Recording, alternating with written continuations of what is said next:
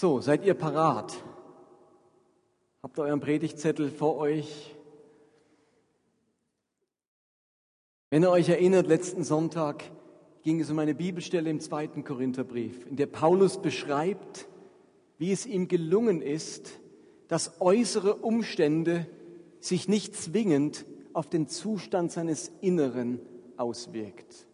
Äußerlich wird er attackiert, innerlich behält er Frieden. Äußerlich wird er bedroht, innerlich bleibt er angstfrei. Äußerlich wird er niedergeschlagen, innerlich bleibt er stehen. Immer wieder hat Paulus erlebt, dass die äußeren Umstände nicht Auswirkungen haben müssen auf seinen inneren Zustand. Und er hat das nur geschafft, schreibt er, indem er Tag für Tag für die Erneuerung seines inneren Menschen, seiner Seele, seines Herzens gesorgt hat. Und er schreibt, auch wenn der äußere Mensch sich verbraucht, wird doch der innere Mensch Tag für Tag erneuert. Und die Frage ist nun, wie macht man das? Wie erneuert man seinen inneren Menschen? Und bevor ich euch noch ein bisschen mehr jetzt über diese Erneuerung des inneren Menschen erzähle, wechsle ich kurz das Thema zum äußeren Menschen noch einmal. Hand aufs Herz. Wer von euch ist immer wieder so im Alltag körperlich träge? Erlebt ihr also eine Trägheit? Wer von euch ist immer wieder mal so eine Couch Potato? Gibt es da ein paar oder bin ich der Einzige? Das kennen wir doch.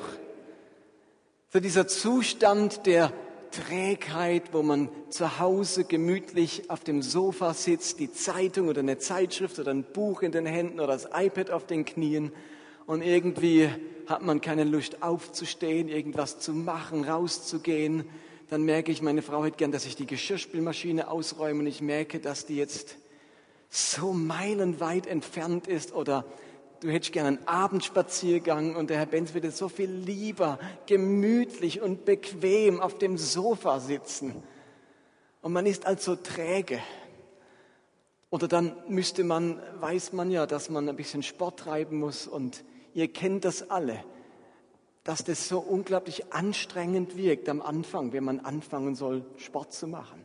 Und ich erlebe diese Trägheit immer wieder, vielleicht kannst du ein Bild weitermachen, ich fühle mich als so wie diese Couch Potato hier. Ich merke aber auch, dass meine körperliche Trägheit ihren Preis hat. Ich bin in den Momenten tatsächlich weniger hilfsbereit. Ich bin deutlich passiver.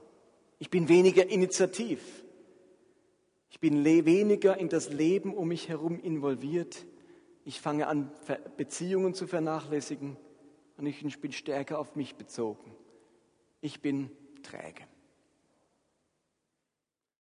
Und nun wissen wir alle, wie man von dieser Trägheit eigentlich wegkommt. Man wird nicht weniger träge, indem man auf der Couch sitzen bleibt. Ist euch das bewusst? Man wird auch nicht fitter, indem man sich Fitness wünscht. Am Ende kommt man aus dieser Trägheit nur heraus, wenn man anfängt mit körperlichen Übungen. Ich habe da ein Bild von einem amerikanischen Fitnessstudio. Ist doch interessant, he? Fitnesscenter mit Rolltreppe. Das ist so ein Widerspruch in sich selbst. Aber genauso hätte ich es auch gern. Fitness machen, die mich überhaupt nicht anstrengt. Und ihr alle kennt das, man schafft es nur aus einer gewissen körperlichen Trägheit herauszukommen, wenn man anfängt, regelmäßig Fitnessübungen zu machen. Und das Schwierigste ist, überhaupt einmal anzufangen. Wenn man dann drin ist, wenn man dann dreimal die Woche joggen geht, dann ist man irgendwie drin. Aber das erste Mal gehen, wenn man dann ein Vierteljahr zweimal die Woche ins Fitnessstudio geht, dann ist man drin. Anzufangen ist so schwierig. Und ihr kennt ja auch meine persönliche Odyssee. Ich gehöre zu denen, die sagen, und jetzt mache ich was. Und dann kaufe ich mir so ein halbes Fitnessstudio für den Keller habe ich jetzt schon zweimal gekauft mit 50 Geräten dran oder, oder 50 Übungen, nur damit es ungefähr vier Jahre rumsteht, unbenutzt bei eBay wieder versteigert wird. Nachdem ich jetzt das zweite Fitnesscenter wieder verkauft habe, habe ich endlich mein Fitnessgerät gefunden. Ich habe mir ein Laufband gekauft. Und jetzt, man höre und staune, laufe ich zwei, drei, viermal die Woche auf diesem Laufband. Es hat eine wunderbare Halterung vorne für das iPad, wo man genau 45 Minuten einen Krimi anschauen kann und dabei rennen und gar nicht merkt, dass man rennt. Und ich merke, wie meine Fitness zunimmt, wie mein Bäuchlein ein bisschen kleiner wird und die Fitness erhöht sich. Aber man muss irgendwann anfangen.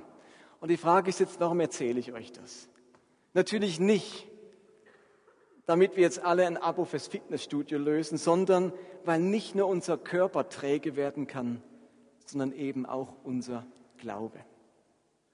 Und was wir in den letzten Wochen als Glaubensmüdigkeit bezeichnet haben, das könnte man auch als Glaubensträgheit bezeichnen. Und die Frage ist nun, wir wissen jetzt, wie man körperliche Trägheit überwindet, durch tägliche oder regelmäßige körperliche Übungen. Wie überwindet man denn Glaubensträgheit? Wenn man am liebsten, wenn der Glaube am liebsten auf dem Sofa liegt, sich nicht mehr engagiert, keine Initiative ergreift und passiv geworden ist. Wie kriege ich diesen Glauben wieder fit? Und ich glaube, genauso wie unser Körper Fitnessübungen braucht, braucht auch unser Glaube geistliche Übungen. Das Thema geistliche Fitnessübungen, geistliche Übungen, geistliche Disziplinen, das ist so alt wie die gesamte Christenheit. Die bekannte Gemeinde Willow Creek in Chicago hat eine groß angelegte Umfrage gemacht unter Hunderttausenden von Christen und hat herausfinden, wollte herausfinden, was bewirkt es, dass Menschen geistlich wachsen, dass ihr Glaube nicht passiv und träge ist, sondern aktiv. Und diese Studie hat etwas Interessantes zutage gebracht. Es sind zwei Bücher darüber veröffentlicht worden, Prüfen und Wachsen. Und sie haben Folgendes festgestellt. Geistliches Wachstum geschieht nicht einfach dadurch, dass man die Gemeinde besucht. Gemeindebesuch und geistliches Wachstum stehen nicht wirklich in dem Verhältnis zueinander. Die Gemeinde hilft frischen Christen ganz stark zu wachsen. Aber wenn man mal eine Weile gläubig ist, dann hilft die Gemeinde nicht mehr so viel geistlich zu wachsen. Dann hat man alles schon mal gehört. Der Hauskreis ist auch nicht mehr so sprühig und, und, und, inspirierend. Das bin ich seit zehn Jahren im Hauskreis. Das haut mich jetzt nicht mehr vom Socker und vom Sockel. Und die Predigten, äh, den Martin habe ich jetzt auch gehört. Da kommt auch nicht mehr viel Neues. Also und irgendwie merkt man, die Gemeinde ist wichtig und Gemeinschaft ist wichtig und ich bin Teil vom Glied, äh, vom Leib Christi als Glied und da komme ich auch nicht drum rum. Aber es ist nicht unbedingt der Ort, an dem ich meinen geistlichen Push vor allem erlebe. Sie haben in dieser Umfrage festgestellt, dass der wichtigste Zusammenhang oder der wichtigste Grund für geistliches Wachstum geistliche Übungen sind. Geistliche Disziplinen. Menschen, die geistliche Übungen praktizieren, die stärken ihren Glauben und sorgen für geistliche Fitness in ihrem Leben. So wie körperliche Übungen der Schlüssel sind zu mehr Fitness und Wohlbefinden und Kraft, so sind geistliche Übungen der Schlüssel zu einem wacheren und stärkeren Glauben. Wenn du also wissen möchtest, wie man Glaubensmüdigkeit, Glaubensträgheit überwinden kann, dann lautet der Rat, beginne mit geistlichen Übungen. Und jetzt werdet ihr sagen, was ist denn das? Was sind denn geistliche Übungen? Was macht man denn da? Und dazu gibt es eine Bibelstelle, die die zentrale Bibelstelle heute Abend ist. Auch von diesem Paulus. Der hat was verstanden von geistlichen Übungen. Und er schreibt an seinen Ziehsohn Timotheus im vierten Kapitel, Vers 8. Und ihr könnt es an der Leinwand mitlesen. Körperliches Training hat einen gewissen Wert. Aber geistliches Training ist noch viel wichtiger denn es verspricht Gewinn in diesem wie auch im zukünftigen Leben. Das ist neue Lebenübersetzung. In der neuen Genfer Übersetzung heißt es so, nicht umsonst heißt es, den Körper zu trainieren, bringt nur wenig Nutzen. Aber sich in der Ehrfurcht vor Gott zu üben, ist in jeder Hinsicht nützlich, weil dem, der Gott ehrt, wahres Leben versprochen ist. Paulus spricht von geistlichem Training, sich in der Ehrfurcht vor Gott üben. Das sind biblische Stichworte, die darauf hinweisen, dass geistliches Training für unser Glaubensleben enorm wichtig ist. Und Paulus macht hier einen ganz interessanten Vergleich. Er spricht von körperlichem Training. Er schreibt das an Timotheus, der in Ephesus Gemeindeleiter ist. Und die Welt in Ephesus war auch die Welt der, des Sports, der Stadien, des Laufens, des Trainierens, des Kämpfens. Und er schreibt hier körperliches Training, griechisch Somatikos Gymnasia. Soma kennen wir, der Körper, und Gymnasium, Gymnasia ist die Übung. Wer ins Gymnasium geht, der übt. Und er sagt also, das war so der Fachausdruck für, für die Sportler, die üben, die ihren Körper trainieren. Und Paulus sagt, das ist wichtig, aber viel nützt das nichts. Das nützt vor allem für den Sport etwas, für deinen Körper. Aber es gibt andere Übungen. Und zwar geistliche Übungen. Und die nützen ganz viel. Also Paulus spricht sich nicht gegen körperliche Fitness aus. Und ich glaube, heute würde er allen äh, in den Hintern treten und sagen, macht mal was. Hat er damals noch nicht nötig gehabt. Damals ist er gereist, kilometerweise gelaufen. Also da war man fit. Aber er sagt, dass der Nutzen davon ist, ist beschränkt. Was einen unglaublichen Nutzen für das jetzige und das zukünftige Leben hat, sind geistliche Übungen. Also er spricht von geistlichen Übungen, die ganz wichtig sind für unser Glaubensleben. Der berühmte John Wesley, der die Erweckung in England, den Methodismus geleitet hat, hat einmal gesagt, bei den Christen der Urkirche gab es folgendes Sprichwort. Körper und Seele machen den Menschen aus. Geist und Disziplin machen den Christen aus. Was sie damit zum Ausdruck bringen wollten, ist, dass niemand ohne die Hilfe geistlicher Disziplin wirklich Christ sein kann. Wenn dieses Sprichwort der Realität entspricht, wundert es uns dann, dass es so wenige Christen gibt, denn wo findet man heute noch geistliche Disziplin? Schreibt Wesley vor 300 Jahren. Was würde er heute sagen über die Christen? Findet man heute geistliche Disziplin? Es gibt ein wunderbares Buch zum Thema geistliche Übungen. Das stammt von dem Amerikaner Dallas Willard. Und der definiert in seinem Buch geistliche Übungen folgendermaßen. Ich lese es euch mal vor. Sie sind auch an der Leinwand. Geistliche Übungen sind Dinge, die wir tun, um uns selbst mit allen Aspekten unseres Seins in Einklang mit den Ordnungen Gottes zu bringen. Lese es nochmal. Geistliche Übungen sind Dinge, die wir tun, um uns selbst mit allen Aspekten unseres Daseins in Einklang mit den Ordnungen und mit dem Willen Gottes zu bringen. Und er schreibt er weiter, sie ermöglichen es uns, zunehmend mehr aus einer Kraft heraus zu leben, die ihren Ursprung in der geistlichen Welt hat und die unsere eigene Kraft bei weitem übersteigt.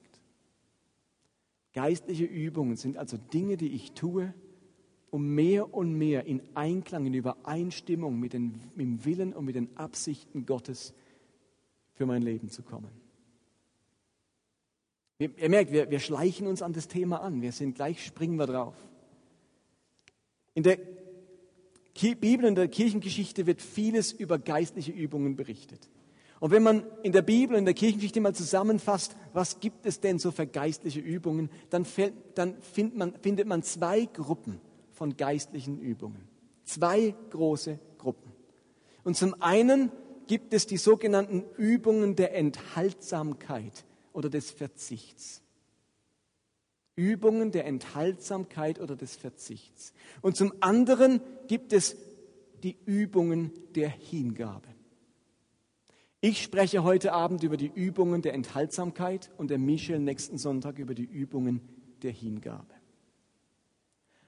Und ihr müsst euch das so vorstellen, Übungen geistliche Übung ist nichts anderes wie ein Trainingsprogramm für den Körper. Wenn ins Fitnessstudio geht, sagt der Fitnesslehrer vielleicht auch. Also es gibt fünf Arten oder drei Arten von Fitnessübungen. Da gibt es die, was weiß ich, für die Muskeln und die für die Gelenke und keine Ahnung. Also der hat auch so sein Programm, was es so für Übungen gibt. Und geistlich ist das genauso. Auch da gibt es Übungen, die kann man trainieren, die kann man immer wieder machen. Und so wie körperliche Übungen etwas aufbauen, etwas stark machen, etwas kräftigen, so tun geistliche Übungen ebenfalls, wenn sie regelmäßig praktiziert werden, etwas in unserem Glauben, in unserem Inneren stärken und aufbauen.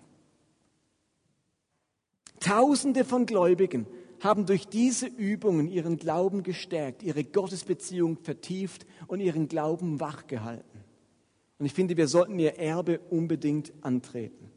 Was zählt jetzt alles zu den sogenannten Übungen der Enthaltsamkeit oder des Verzichts? Und in manchen Gesichtern lese ich schon, oh, das klingt schon so anstrengend. Das klingt schon so, wie wenn der Fitnesstrainer sagt, also ab morgen fangen wir an mit und dann zählt er was auf und ihr denkt, oh, das, ist, das klingt nicht gut. Das klingt anstrengend. Das klingt bedrohlich. Sechs Übungen zählt man dazu. Die Übung der Einsamkeit, die Übung der Stille, die Übung des Fastens, die Übung des einfachen Lebens, die Übung der Verschwiegenheit und die Übung der Opferbereitschaft. Die Übungen der Enthaltsamkeit, da geht es in der Hauptsache darum, dass ich mich beschränke, dass ich verzichte auf etwas, dass ich zu mir komme, mich konzentriere, mich verkleinere.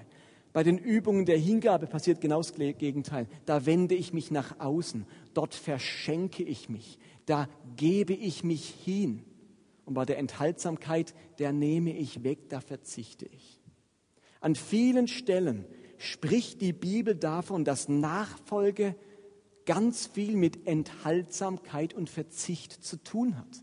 Das ist tatsächlich so. Das ist keine Erfindung irgendwelcher Mönche im Mittelalter, sondern Nachfolge hat etwas mit Verzicht zu tun. Jesus sagt, immer wieder redet er von sich selbst verleugnen, sein Kreuz auf sich nehmen. Wer sein Leben verliert, nur der kann mein Jünger sein. Paulus sagt, dass wir unser Leben als lebendiges Opfer darbringen sollen. Wir sollen uns von fleischlichen Begierden enthalten. Jesus sagt, was nützt es, wenn wir die ganze Welt gewinnen und doch Schaden nehmen an der Seele? Und am deutlichsten lesen wir in Lukas 14, genauso kann auch niemand mein Jünger sein, ohne alles für mich aufzugeben. Alles aufgeben, verzichten, sich enthalten. Ja, Nachfolge hat mit Verzicht und mit Enthaltsamkeit zu tun. Aber was hier so bedrohlich klingt, das haben Menschen schon immer in Form von geistlichen Übungen gelebt. Was haben sie getan? Und wir gucken uns nicht alle, aber so ein paar dieser geistlichen Übungen mal an. Und ich fange mal an und fasse gleich zwei Übungen zusammen, nämlich das Thema Einsamkeit und Stille. Einsamkeit und Stille. In den Köpfen raucht es jetzt. Uiuiui, ui, Einsamkeit. Klingt nicht gut. Einsamkeit heißt, sich willentlich von anderen zurückzuziehen, um von dieser Erfahrung der Isolation zu profitieren. Bei Einsamkeit geht es nicht um Einzelhaft, nicht um Verzicht auf Liebe und Gemeinschaft. Aber besonders in einer lauten und in einer hektischen Welt wie heute tut es der Seele gut, immer wieder einmal befreit zu werden von all den Einflüssen und Geräuschen, die auf uns eindringen. Und mit Einsamkeit ist auch nicht die Einsamkeit des modernen Menschen gemeint, der sich selbst genügt und niemanden braucht.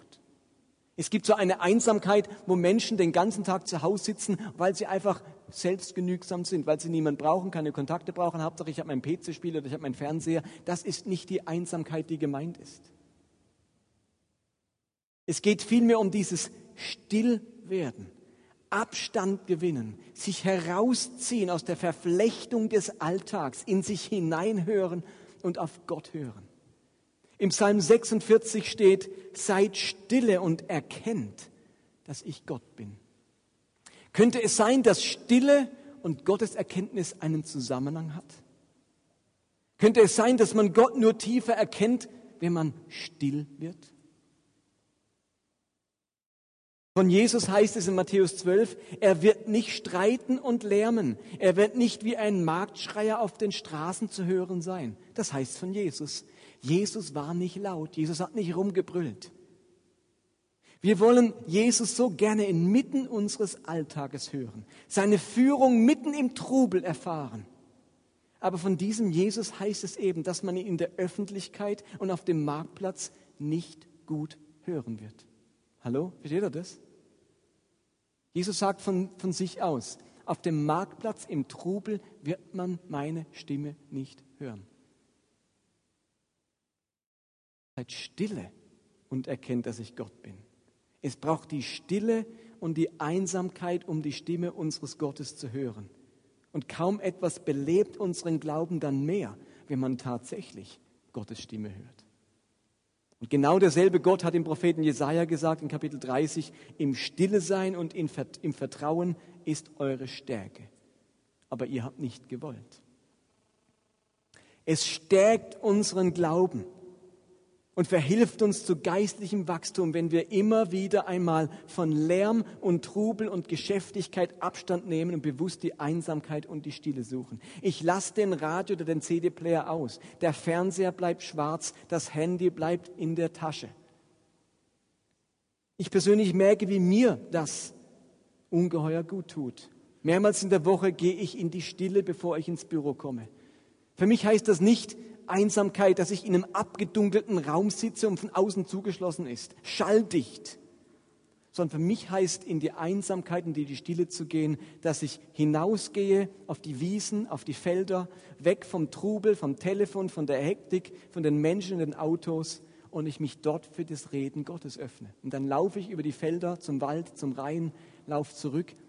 Einsamkeit heißt nicht, ich muss irgendwo auf eine einsame Insel es heißt, ich nehme mir in meinem Alltag Momente, in denen ich die Einsamkeit, das Alleinsein, den Abstand von der Hektik suche und still werde. Und das ist eine Übung. Das ist nicht ein Geheimrezept. Mach das einmal und alles ist anders. So wie der Fitnesstrainer auch nicht sagen kann, geh einmal auf die Handelbank, dann bist du Supermann. Das ist eine Übung. Die macht man immer und immer wieder. Und bei den ersten 20 Mal merkt man vielleicht gar nichts, außer Muskelkater. Und nach einer Weile denkst du, hui, das Hemd spannt. Der Bauch ist, hat so sechs Felder plötzlich wieder. Nach einer Weile merkt man, wie diese Übungen etwas bringen. Rückzug, Einsamkeit und Stille als geistliche Übung. Und du musst dir deinen Ort suchen, wo du das verwirklichen kannst. Aber ich glaube, das ist trotz unserer hektischen Zeit für jeden möglich, diese Übung zu praktizieren. Die zweite Übung ist Fasten. Eine weitere Übung der Enthaltsamkeit ist das Fasten. Beim Fasten enthält man sich eben von Dingen, die man üblicherweise zu sich nimmt oder genießt. In erster Linie sind das natürlich Lebensmittel, Getränke. Und wer fastet, wenn das schon mal gemacht habt, der stellt sehr schnell fest, wie sehr unser Wohlbefinden von Essen abhängt. Und manchmal stellen wir dann fest, dass wir die Befriedigung, die uns das Essen vermittelt, ganz gezielt einsetzen, um all die Beschwerden zu lindern, die unser ungesunder Lebensstil oder falsche inneren Haltungen mit sich bringen. Ein Mangel an Selbstwertgefühl, Überforderung oder sinnlose Arbeit, unerfüllte Sehnsuchte, Süchte oder ein Mangel an Bewegung oder an Ruhe. So vieles kompensieren wir ganz schnell mit Essen oder Trinken. Wer fastet, setzt sich diesem Mangel, diesem Verzicht bewusst aus.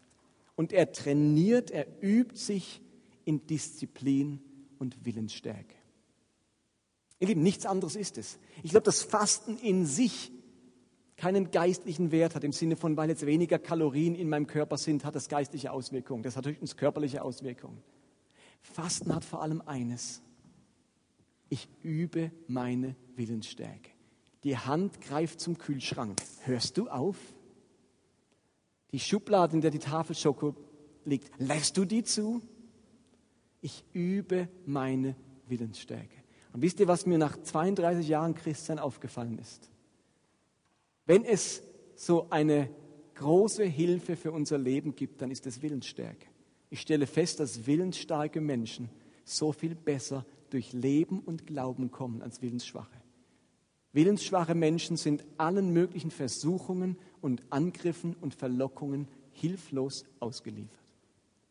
Willensstärke befähigt mich, Nein zu sagen, hier, hier Stopp zu sagen, den Schritt in die Sünde nicht zu vollziehen, die Disziplin zu leben, Willensstärke. Und manche kriegen Willensstärke in die Wiege gelegt durch ihre Erziehung oder durch andere Umstände. Und manche sind heute 40 und merken, ich bin kein willensstarker Mensch, ich bin es einfach nicht. So wie ein anderer sagt, also in meiner Familie ist auch so, mein, mein Vater ist muskulös, Sportlehrer, mein Bruder hat die Statur meines Vaters abbekommen. Der ist einfach sportlich, das ist ein Muskelpaket. Ich habe die Statur meiner Mutter abbekommen. Ich bin jetzt einfach nicht so muskulös. Ich müsste, aber wisst ihr was, ich kann es werden. Natürlich kann aus einem, das seht ihr ja oft genug, aus einem Hämpfling kann immer noch ein muskulöser Mensch werden, aber es braucht sehr viel Übung.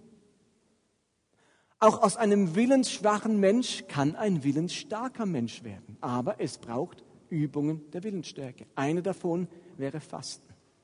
Und Jesus hat uns das immer wieder vorgelebt. Er hat sich immer wieder zurückgezogen. Er ging auf einen einsamen Berg. Am Anfang seines Dienstes ging er 40 Tage in die Wüste und hat auch gefastet. Da hat einer sich vorbereitet, da hat einer ganz kräftig geübt, bevor er in den Wettkampf des Lebens ging, drei Jahre lang. Es gibt verschiedene Arten und Abstufungen des Fastens. Die früheren Eremiten, die lebten häufig längere Zeit von Brot und Wasser wobei damals Brot natürlich deutlich weniger nahrhaft war als heute. Daniel und seine Freunde, heißt es in Daniel 1, verweigerten die Speisen und den Wein vom Tisch des Königs. Sie nahmen nur Gemüse und Wasser zu sich. Das ist auch eine Art zu fasten. Ich esse mal eine Zeit lang nur Gemüse. An anderer Stelle heißt es im Buch Daniel, während dieser Zeit aß ich keine leckeren Speisen und verzichtete auf den Genuss von Fleisch und Wein. Ich verwendete auch keine Salböle während dieser Wochen. Hier fanden wir einige Details über ein Teilfasten. Also eine Form von Fasten besteht darin, auf Süßigkeiten oder Desserts zu verzichten. Fleischverzicht kann eine Form von Fasten sein. Der Verzicht auf Alkohol, Wein, Bier kann so ein Teilfasten sein. Und Fasten kann auch bedeuten, für eine Zeit lang ganz bewusst dem Körper und seiner Pflege weniger Aufmerksamkeit zu schenken. Damit ist es nicht gemeint, stinkend umherzulaufen und sich nicht mehr zu waschen. Es geht vielmehr darum, auf einen Teil der Selbstverwöhnung zu verzichten. Hallo, habt ihr das gehört? Ein Teil der Selbstverwöhnung zu verzichten. Ich putze mich eine Zeit lang bewusst nicht so heraus. Ich versuche eine Zeit lang nicht ähm, mit meinem Äußeren zu beeindrucken. Ich verzichte auf gewisse Zeit, für eine gewisse Zeit auf den Besuch vom Fitnessstudio, von, der, von einer Wellness-Einrichtung. Ich verzichte auf eine gewisse Zeit auf das Shoppen, um mir neue Kleidung, Schmuck oder Kosmetik zu kaufen. Ich verzichte auf Selbstverwöhnung. Das hat Daniel damals gemacht. Und all das tut man nicht, weil Fleisch, Süßigkeiten, Wein oder Parfüm schlecht sind, sondern es ist Ausdruck von Konzentration und von Prioritäten. Beim Fasten setze ich bewusst Prioritäten. Es geht in dieser Zeit weniger um meine Bedürfnisse. Ich übe mich im Nein zu mir und zu meinen Wünschen. Ich konzentriere mich bewusst auf Gott und auf seine Interessen. Ich trete in den Hintergrund und Gott in den Vordergrund. Und darum spricht die Bibel auch immer von der Kombination Fasten und Beten. Weil es geht nicht nur ums Fasten. In der Zeit, wo ich mich weniger auf mich konzentriere, konzentriere ich mich mehr auf Gott. Und das kann ich zum Beispiel durchs Gebet zum Ausdruck bringen.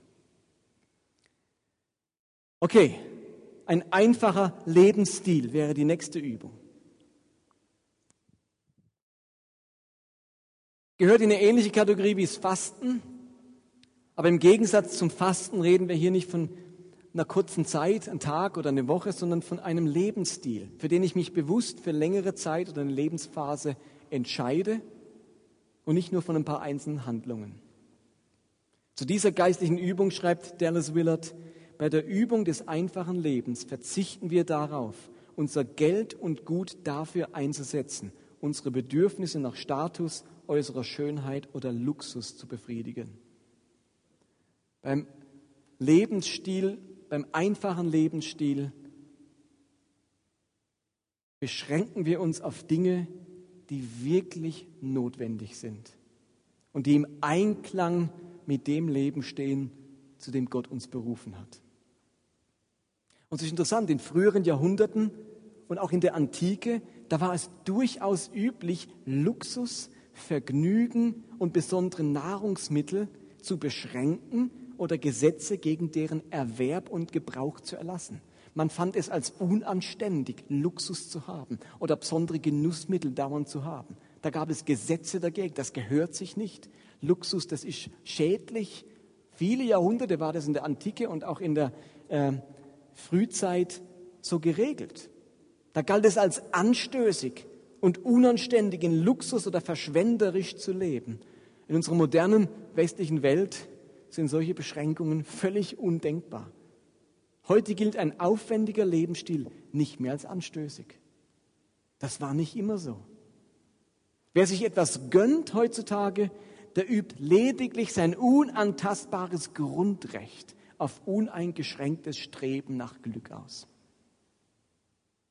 Aber ihr Lieben, die Bibel lässt keinen Zweifel daran, wie Gott zu Habgier und Verschwendungssucht steht. Gegenüber den Reichen heißt es im Neuen Testament in Jakobus 5, Vers 5, ihr habt hier auf der Erde ein Leben im Luxus geführt und habt euch dem Vergnügen hingegeben. Ihr habt euch alles gegönnt, was euer Herz begehrt und habt euch damit höchstpersönlich für den bevorstehenden Schlachttag gemästet, den Tag des Gerichts. Steht nicht im Alten Testament. Steht nicht in einem der alttestamentlichen Propheten, die also ein bisschen über die Stränge schlagen. Das steht im Neuen Testament vom Bruder Jesu geschrieben.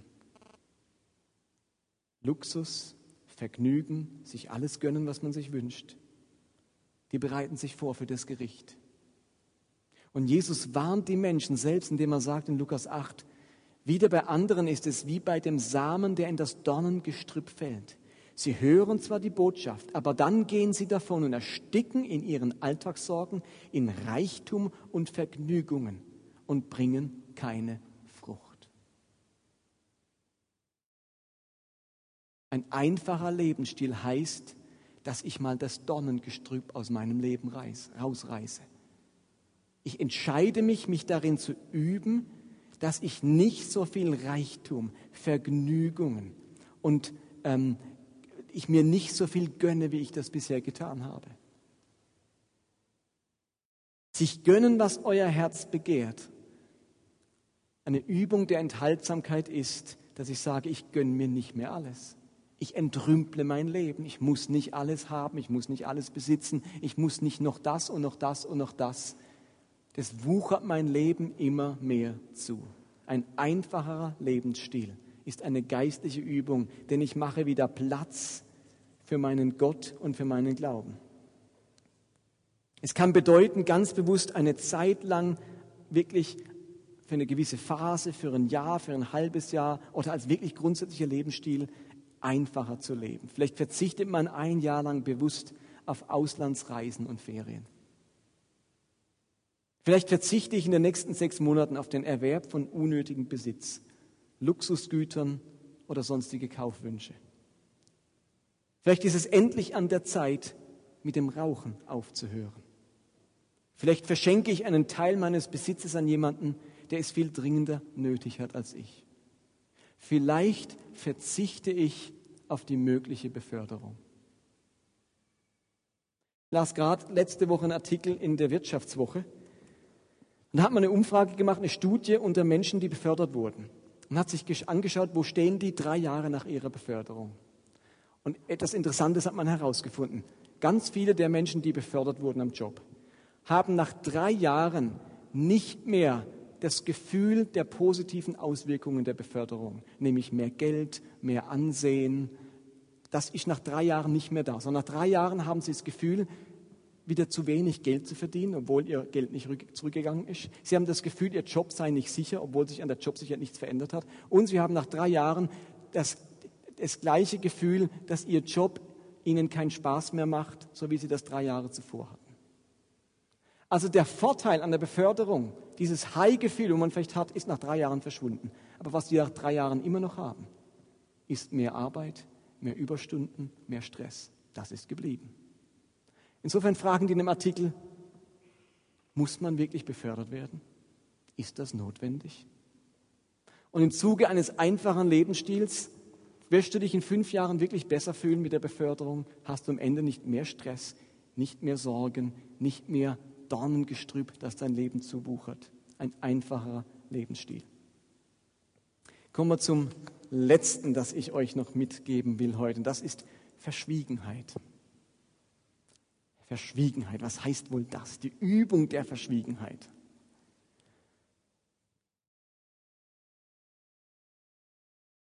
Verschwiegenheit heißt nicht, dass Christen ein Schweigegelübde ablegen und nicht mehr reden dürfen. Verschwiegenheit meint etwas anderes. Bei der Übung der Verschwiegenheit verzichten wir bewusst darauf, auf unsere guten Taten und unsere Qualitäten hinzuweisen. Wir verzichten bewusst darauf, auf unsere guten Taten und auf unsere Qualitäten hinzuweisen. Jesus hat immer wieder davon gesprochen, dass wir unsere Frömmigkeit nicht an die große Glocke hängen sollen. Am besten wäre es, die Menschen nicht wissen zu lassen, von wem das Gute stammt. So heißt es in Matthäus 6, hütet euch, eure Frömmigkeit vor den Menschen zur Schau zu stellen, sonst habt ihr von eurem Vater im Himmel keinen Lohn mehr zu erwarten. Und später sagt er, was du gibst, soll verborgen bleiben. Dann wird dein Vater, der ins Verborgene sieht, dich belohnen. Und noch später sagt er, die Linke soll nicht wissen, was die Rechte tut. Verschwiegenheit in diesem Sinne erhöht unser Gottvertrauen. Denn wir müssen Gott vertrauen, dass er uns für das Gute belohnt. Weil die Verborgenheit unserer Tat eben verhindert, dass uns ein Mensch danken oder loben kann. Versteht ihr das? Die Übung der Verschwiegenheit fördert mein Gottvertrauen. Wir haben ja alle die Tendenz, wir, wir wollen schon nicht angeben, aber wir machen so, dass man es mitbekommt. Und dann genießen wir es, wenn dann auch ein Dankeschön kommt und hey, das hast du toll gemacht und, und wenn man unsere Gaben wahrnimmt. Übung der Verschwiegenheit heißt, ich verzichte darauf, ganz bewusst, dass es jemand mitbekommt. Ich höre nicht auf, die guten Taten zu machen, aber ich bin, ich höre auf zu erwarten, dass mir irgendjemand dankt. Darauf verzichte ich. Und das ist keine leichte Übung, wo heutzutage jeder Dummkopf seinen Hintern aus dem Fenster hängt, um irgendwie ins Fernsehen oder in die Presse zu kommen. Ist gar nicht so einfach. Wenn es salonfähig wird, jeden Quatsch, den man macht, irgendwie publik zu machen. Sprich Daniela Katzenberger oder so etwas. Es ist schon Mode, Dummheit irgendwie ins Fernsehen zu bringen. Verschwiegenheit. Dallas Willard schreibt, wenn wir diese geistliche Übung praktizieren, dann wird es uns immer mehr zu einem Bedürfnis, verborgen und unerkannt zu bleiben. Wir lernen sogar es hinzunehmen, dass wir missverstanden werden, ohne dabei unseren inneren Frieden, unsere Freude und unsere Entschlossenheit zum Guten zu verlieren. Denn das kann ja passieren. Keiner dankt mir mehr, es kriegt keiner mit. Und ich verliere so meine Motivation. Ich denke, oh, diese Übung führt dazu, dass obwohl niemand mir dankt, obwohl niemand das mitbekommt, ich meine Entschlossenheit, meine Freude am Gutes tun nicht verliere. Vor über 100 Jahren lebte in Bristol in England ein Mann namens Georg Müller, George Müller. Und er hat einige, weiß nicht wie viele, Waisenhäuser gegründet. Der Waisenhausvater Englands, ein gläubiger Mann. Und der hat sich etwas vorgenommen. Der hat Zeit seines Lebens nie um irgendeine Spende gebeten.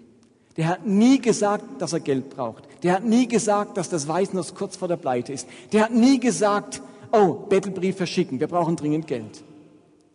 Er hat sich in der Verschwiegenheit geübt und hat sich gesagt, wenn es einen Gott gibt, der mich zu dieser Aufgabe berufen hat, dann kann er mir die Finanzen schenken, auch wenn ich niemand darum bitte.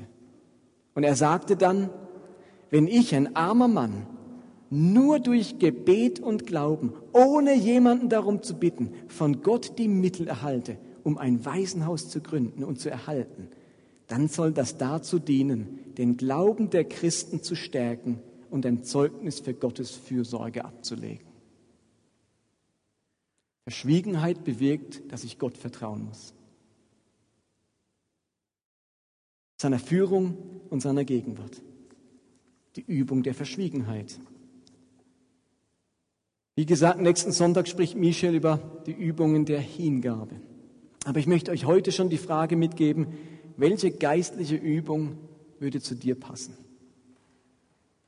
Bei welchem Punkt möchte Gott von dir dass du anfängst geistlich zu trainieren. Und dann beginne damit langsam. Auf meinem Laufband musste ich auch die Dauer und die Geschwindigkeit des Joggens steigern, sonst fühle ich mich sofort überfordert und höre wieder auf. Aber wenn wir nicht mit geistlichen Übungen beginnen, dann wird sich unsere geistliche Fitness nicht verändern. Es genügt nicht fit sein zu wollen. Es braucht die konkrete Übung, das Training.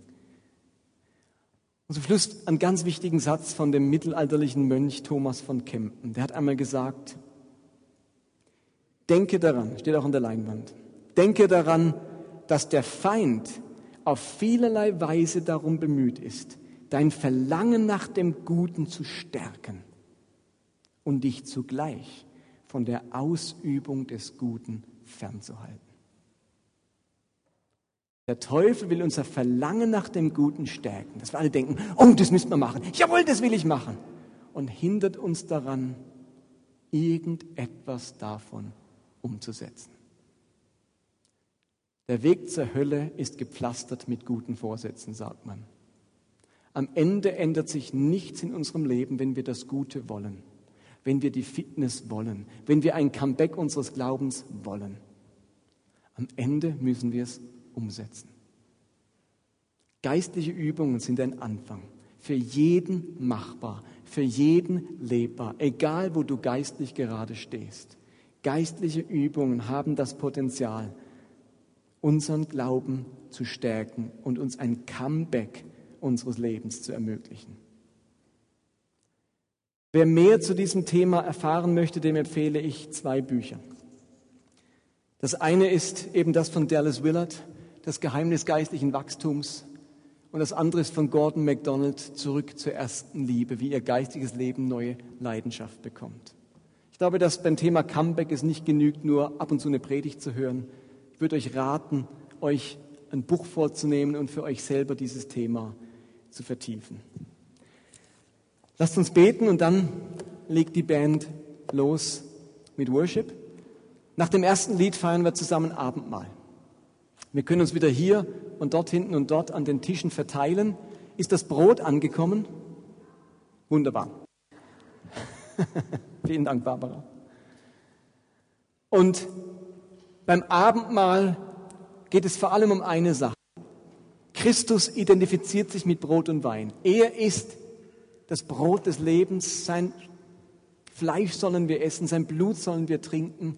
Wenn ich dieses Fleisch, dieses Blut, also dieses Brot und diesen Wein trinke, dann bedeutet das, dass ich ganz neu Christus in mir aufnehme. Dass dieser Christus in mir stark und lebendig sein soll. Und was Christus in mir bewirkt, das wissen wir alle. Das haben wir letzten Sonntag gehört. Das stärkt unseren inneren Menschen. Das erneuert unseren inneren Menschen. Und ich möchte euch herzlich einladen, nach dem ersten Lied euch an den Tischen zu verteilen. Und wir teilen euch das Abendmahl aus. Jetzt aber Gebet und Musik. Vater im Himmel, ich lade dich ein, dass du uns in den nächsten Minuten in der Anbetung und auch beim Abendmahl wirklich berührst. Dass du uns hilfst, das Gute zu wollen, jawohl, aber auch uns entschlossen machst, es umzusetzen. Stärke unseren Glauben. Lass unseren inneren Menschen eine Erneuerung erfahren. Ich bitte dich, dass wir ein Comeback unseres Glaubens und seiner Lebendigkeit erfahren. Herr, wir wollen nicht, dass diese Predigtserie im Sande verläuft, im Nichts endet und dann gehen wir über, zu einem anderen Thema. Herr, wir wollen da dranbleiben, bis wir dieses Comeback erlebt haben. Und ich bitte dich, dass du uns die gnädige Gegenwart deines Heiligen Geistes dazu schenkst. Im Namen Jesu. Amen.